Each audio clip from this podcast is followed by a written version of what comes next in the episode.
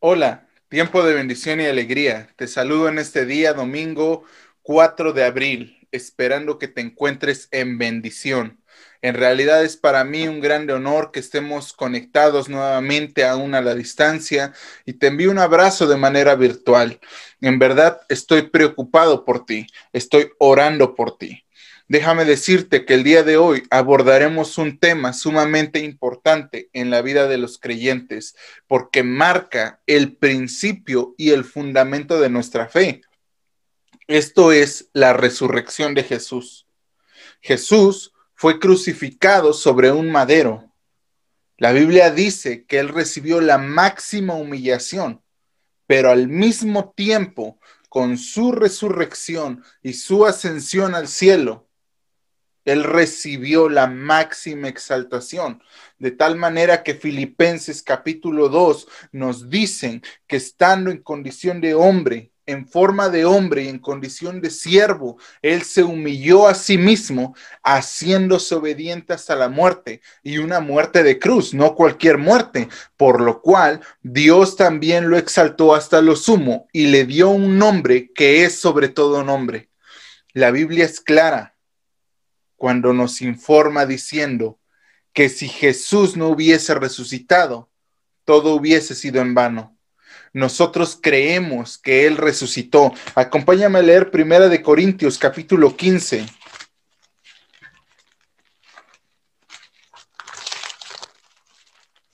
Primera de Corintios capítulo 15 versículo 17 dice de la siguiente manera. Y si Cristo no resucitó, vuestra fe es vana, aún estáis en vuestros pecados. Y si Cristo no resucitó, vuestra fe es vana, aún estáis en vuestros pecados. Pablo le está hablando a los corintios diciéndoles, quieren estar seguros de que son salvos, de que han sido justificados y santificados. La muestra es que Jesús resucitó.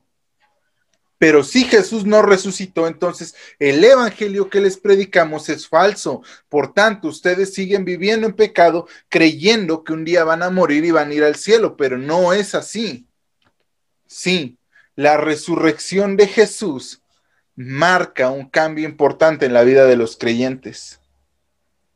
La Biblia dice que cuando Jesús fue crucificado, sus seguidores perdieron toda la esperanza que tenían en él aún más dudaron de que él fuera a resucitar. Yo no sé si tú te acuerdas, pero lo que hemos venido viendo alrededor de esta semana va preparando a los discípulos para el cambio más grande en su vida.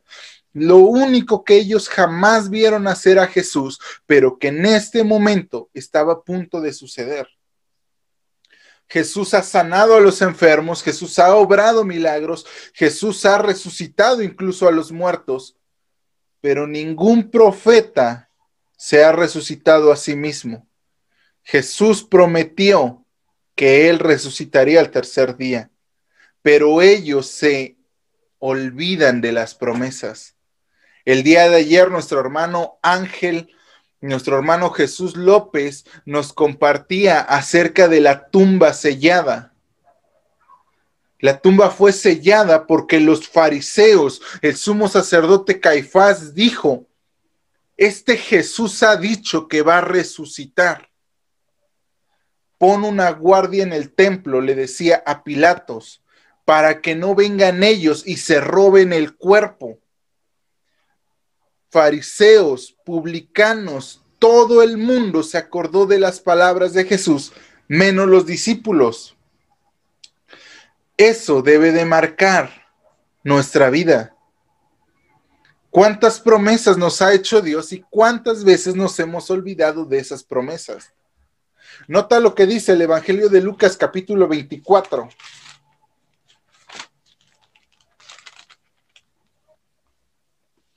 Versículo 21 dice, pero nosotros esperábamos que Él era el que había de redimir a Israel y ahora, además de todo esto, hoy es ya el tercer día que esto ha acontecido. Jesús encuentra dos hombres que van caminando hacia Emaús, una región, una aldea, un poblado, y los alcanza y escucha que ellos estaban hablando de su muerte. Jesús les pregunta en ese momento, ¿qué es lo que ha pasado? ¿Por qué sus corazones se encuentran turbados? Y entonces ellos le dicen, ¿acaso eres tú el único que no es de por acá? ¿Eres tú el único que no se ha enterado de todo lo que está pasando? Jesús comienza preguntando, ¿por qué están así? Dice la palabra desde el versículo 13, y aquí dos de ellos iban en el mismo día a una aldea llamada Emaús, que estaba a 70 estadios de Jerusalén, e iban hablando entre sí de todas aquellas cosas que habían acontecido. Se sucedió que mientras hablaban y discutían entre sí, Jesús, Jesús mismo se acercó y caminaba con ellos, mas Jesús mas los ojos de ellos estaban velados para que no le conociesen. Y les dijo, ¿qué pláticas son estas que tenéis entre vosotros mientras camináis y por qué estáis tristes? Respondiendo uno de ellos, que se llamaba Cleofas, le dijo, ¿eres tú el único forastero en Jerusalén que no ha sabido las cosas que en ella han acontecido en estos días? Entonces les dijo, ¿qué cosas? Y ellos le dijeron, de Jesús el Nazareno, que fue varón profeta, poderoso en obra y palabra delante de Dios y de todo el pueblo, y de cómo le entregaron los principales sacerdotes y nuestros gobernadores a sentencia de muerte y le crucificaron. Pero nosotros esperábamos que él, que él era el que había de redimir a Israel. Y ahora, además de todo esto, es ya el tercer día que esto ha acontecido, aunque también nos han asombrado unas mujeres de entre nosotros, las que antes del día fueron al sepulcro y como no hallaron su cuerpo, vinieron vinieron diciendo que también habían visto visión de ángeles, quienes dijeron que él vive. Y fueron algunos de nuestros, de los nuestros al sepulcro y hallando, y hallaron así como las mujeres habían dicho, pero a él no le vieron. Entonces él les dijo, oh insensatos y tardos de corazón, para creer todo lo que los profetas han dicho. ¿No era necesario que el Cristo padeciera estas cosas y que entrara en su gloria? Y comenzando desde Moisés y siguiendo por todos los profetas, les declaraba todas las escrituras lo que decían. Llegaron a la aldea donde iban e hizo como que iba más lejos, mas ellos le obligaron a quedarse diciendo, Quédate con nosotros, porque se hace tarde y el día ya ha declinado. Entró pues a quedarse con ellos, y aconteció que estando sentado con ellos a la mesa, tomó el pan y lo bendijo y lo partió y les dio. Entonces fueron abiertos sus ojos y le reconocieron, mas él desapareció de su vista, y se decían el uno al otro, ¿no ardía nuestro corazón en nosotros mientras nos hablaba en el camino y cuando nos abría las escrituras? Y levantándose en la misma hora volvieron a Jerusalén y hallaron a los once reunidos y a los que estaban con ellos, que decían, ha resucitado verdaderamente y ha aparecido a Simón. Entonces ellos contaban las cosas que habían acontecido en el camino y cómo les había reconocido al partir el pan. Es asombroso, es asombroso lo que está sucediendo. Los discípulos han ido al sepulcro y no lo han hallado. La Biblia nos dice alrededor de los cuatro evangelios, porque los cuatro evangelios hablan de la resurrección, que Jesús ha resucitado, que Jesús no está muerto. Así que tú y yo tenemos que creer en eso. Tenemos que creer en que Jesús realmente murió, que fue sepultado y que al tercer día resucitó. Los dos que caminaban a Emaús dicen, y nosotros creíamos, esperábamos que Él fuera el que había de redimir a Israel. Los acontecimientos del primer día de la semana los transformaron a todos. No solo estaba vacío el sepulcro, Jesús se le apareció a estas personas, aproximadamente 15, 16 en persona. El Mesías había triunfado sobre la muerte y había resucitado porque no se había hallado pecado en él. Ahora, cuando nosotros leemos los evangelios, claro, pareciera que se contradicen entre ellos, porque hay unos que mencionan que fue una mujer, otros que fue Magdalena, que fue Juana, que fueron discípulos. La cuestión es que cuando entramos en una armonía para entenderlos, nos damos cuenta de que están relatando el suceso más importante y de que cuando cuatro testigos se presentan a declarar, es necesario que las versiones sean diferentes para que sean reales. Esto solamente sucede en los juicios, no sucede en el resto de las cuestiones eh, vivenciales, públicas que tenemos. Esto solo sucede en los juicios, cuando los testigos se presentan. Es recomendable, es hasta necesario que las versiones que ellos dan sean diferentes, porque así se sabe que hubo una variedad de pensamientos, que cada quien percibió lo que sucedía, el evento de manera diferente. Era necesario que ellos testificaran, cada uno a su manera. Recuerden que los evangelios son libros históricos. Cada uno escribió lo que sintió que debía de escribir y cada uno sintió como percibió a Jesús. Por eso es que Mateo describe a Jesús como rey, que Marcos descubre la, eh, describe la humanidad de Jesús, que Lucas descubre el poder, describe el poder que Jesús usaba para sanar, y Juan anuncia a Jesús como Dios mismo porque cada uno tenía una perspectiva de Jesús diferente. Tenemos que reconocer que siempre hay diferencias cuando los testigos se presentan a declarar. No debemos de suponer que la Biblia se ha equivocado. Realmente es necesario que nosotros empecemos a leer la escritura tal cual como viene en el texto bíblico. Quizás fue María, fue Magdalena. El punto es que hubo testigos. Cerca de 16 personas pudieron dar fe y legalidad de que él había resucitado, incluidos estos dos caminantes a Emaús, incluidos los once cuando él eh, entra al aposento y los encuentra los once en una primera ocasión dice que no estaba Tomás, pero que se presenta ante ellos. Y en una segunda ocasión se presenta estando Tomás porque Tomás no cree a la voz de los apóstoles, así como tampoco cree a la voz de las mujeres ni a la de los caminantes en Emaús.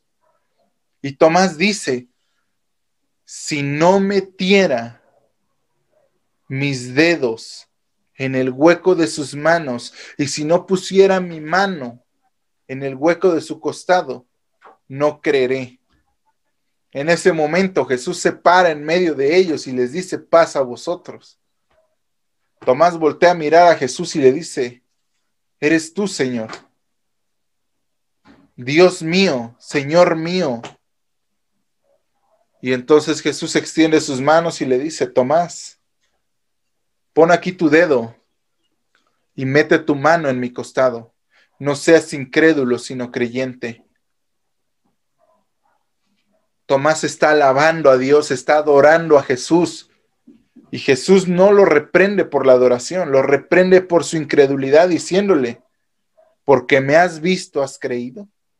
Bienaventurados aquellos que no me han visto y han creído que yo he resucitado.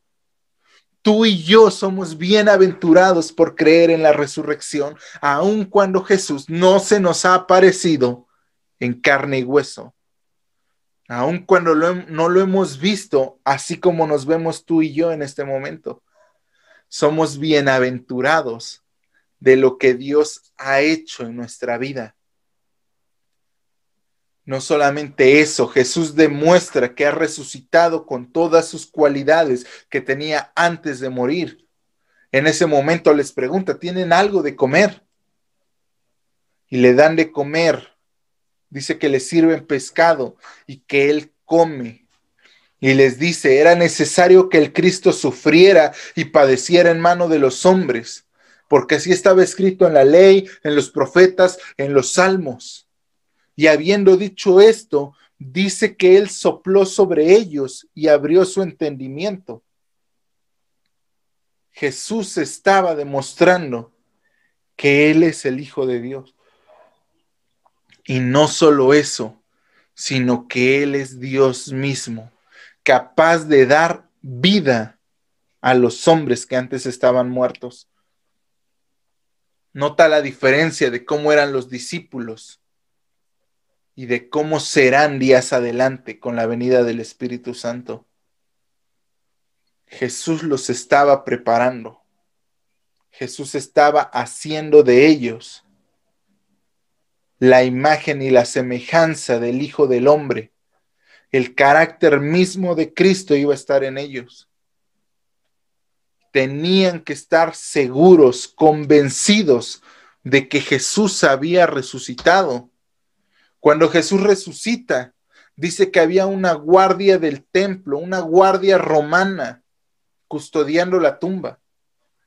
Y en ese momento, cuando iba pasando el día de reposo, iba amaneciendo, la piedra se movió del lugar.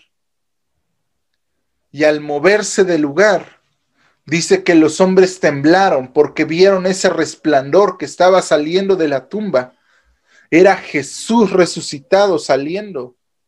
Los ángeles en el cielo se gloriaban, danzaban, alababan a Dios.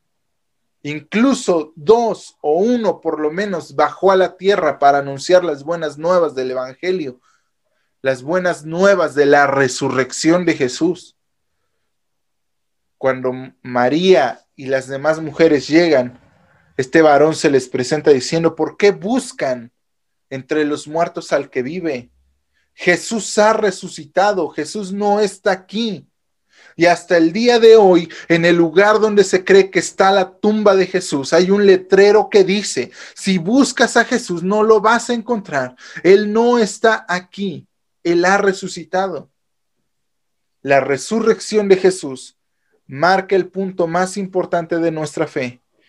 Como Pablo ya lo ha dicho en Primera de Corintios, si Jesús no resucitó, nuestra fe no tiene sentido. Si Jesús no ha resucitado, no tiene sentido que nosotros creamos en Él. No tiene sentido que vivamos de esta manera. Ahora, vamos a hacer una breve remembranza de, de los acontecimientos que ha habido en, durante, la, durante la resurrección. La Biblia nos dice que Jesús resucitó mientras iban al sepulcro las mujeres. Pasado el día de reposo, María, Juana, Magdalena, quizás dos grupos de mujeres salieron camino a la tumba. En ese momento Jesús estaba abriendo la, la tumba, estaba recorriendo la piedra estaba saliendo triunfante. Segundo evento, la guardia volvió a Jerusalén para darle aviso a los sacerdotes de que Jesús había resucitado. Ellos tuvieron la primicia de saber que la tumba se había abierto y que un ángel del cielo se había parado, se había sentado sobre la roca que estaba custodiando. ¿Sabes qué fue lo que hicieron los sacerdotes? Les pagaron para decir que los discípulos se habían robado el cuerpo. Así solucionaron el asunto, negándolo, pero ellos sí supieron que Jesús había resucitado. Tercer punto, las mujeres llegan al sepulcro y los ángeles les informan de lo que ha sucedido. ¿Por qué buscan entre los muertos al que vive? Él no está aquí. Jesús ha resucitado. Así que si Jesús resucitó, tiene mucho sentido nuestra fe. Porque ¿quién estaría dispuesto a morir por una mentira? Dice Josh McDowell. ¿Quién moriría sabiendo que Jesús no resucitó? Nadie. No tendría caso que miles de personas, que miles de mártires, millones de mártires hayan muerto si Jesús no resucitó. Es necesario creer que Él resucitó. Punto siguiente. Las mujeres regresaron a Jerusalén para darle las buenas noticias a los discípulos, pero ellos no lo creyeron. La primera persona que ve a Jesús resucitado es María Magdalena. Pero ella también estuvo en el grupo que recibe las primicias de Él ha resucitado. Vayan y díganle a sus discípulos que los encontrará en el lugar donde Él les prometió. Que Él va delante de ustedes a Jerusalén. Díganles. Pero aun cuando ellas llegaron, los dos grupos o tres grupos de mujeres o el grupo de mujeres, los discípulos no creyeron en el mensaje. En ese momento, dice la Biblia que Juan y Pedro salen corriendo al sepulcro y cuando llegan al sepulcro ven que la tumba está abierta. En ese momento entran y ven el manto del Señor. El manto era una identidad personal el manto judío con las franjas, con las filacterias, con los tzitzits que le cuelgan, son una marca personal. Cada rabino, cada judío que, que, tiene un talit, tiene una forma específica de doblar, de guardar su talit. No es simplemente como una cobija que se toma y se guarda o que se hace bolita cada uno tiene la forma. Por eso ellos supieron cuando vieron el talit, el manto de Jesús, que él había resucitado. Ahí estaba también María Magdalena. Un detalle que ella quizás no sabía, pero que Pedro reconoció. Este manto es de mi Señor, porque solamente Él puede hacer esto. Finalmente, María Magdalena es la primera en ver a Jesús. Es la primera aparición de Jesús resucitado diciéndole, no me toques, porque en el diálogo anterior, María Magdalena está llorando en el interior de la tumba y afuera hay una voz que para ella es todavía desconocida, diciéndole, ¿por qué lloras, mujer? Ella está inmersa en un mar de lágrimas, de ideas, no sabe qué está pasando. Y lo único que puede pensar ella es que alguien se robó el cuerpo de Jesús. Y le dice, Señor, si tú te has llevado el cuerpo de mi maestro, dime dónde lo has puesto y yo voy a ir y lo voy a traer. En ese momento, reconoce la voz. Le dice María. Ella voltea y le dice Raboni, queriendo tumbarse a sus pies, por lo menos Jesús le dice, no me toques, porque aún no he subido a mi Padre, pero ve a mis hermanos y diles que yo voy a estar donde les dije que estaría. Es increíble, Jesús se le aparece a todos de una manera personal y lo hace para que no haya dudas de su resurrección. Posteriormente dice la Biblia que hubo varias apariciones de Jesús. Se le apareció a estas mujeres, se le apareció a los discípulos, se le apareció también a otros 500 hombres en Jerusalén y también se le apareció al apóstol Pablo. Al último que se le aparece es a Pablo. Pero Jesús durante los 40 días después de su resurrección se le aparece a todos ellos Lucas capítulo 24, versículo 50, nos habla de su ascensión. Dice de la siguiente manera, y lo sacó fuera hasta Betania, y alzando sus manos los bendijo, y aconteció que bendiciéndolos se separó de ellos y fue llevado arriba al cielo. Ellos después de haberle adorado, volvieron a Jerusalén con gran gozo, y estaban siempre en el templo alabando y bendiciendo a Dios.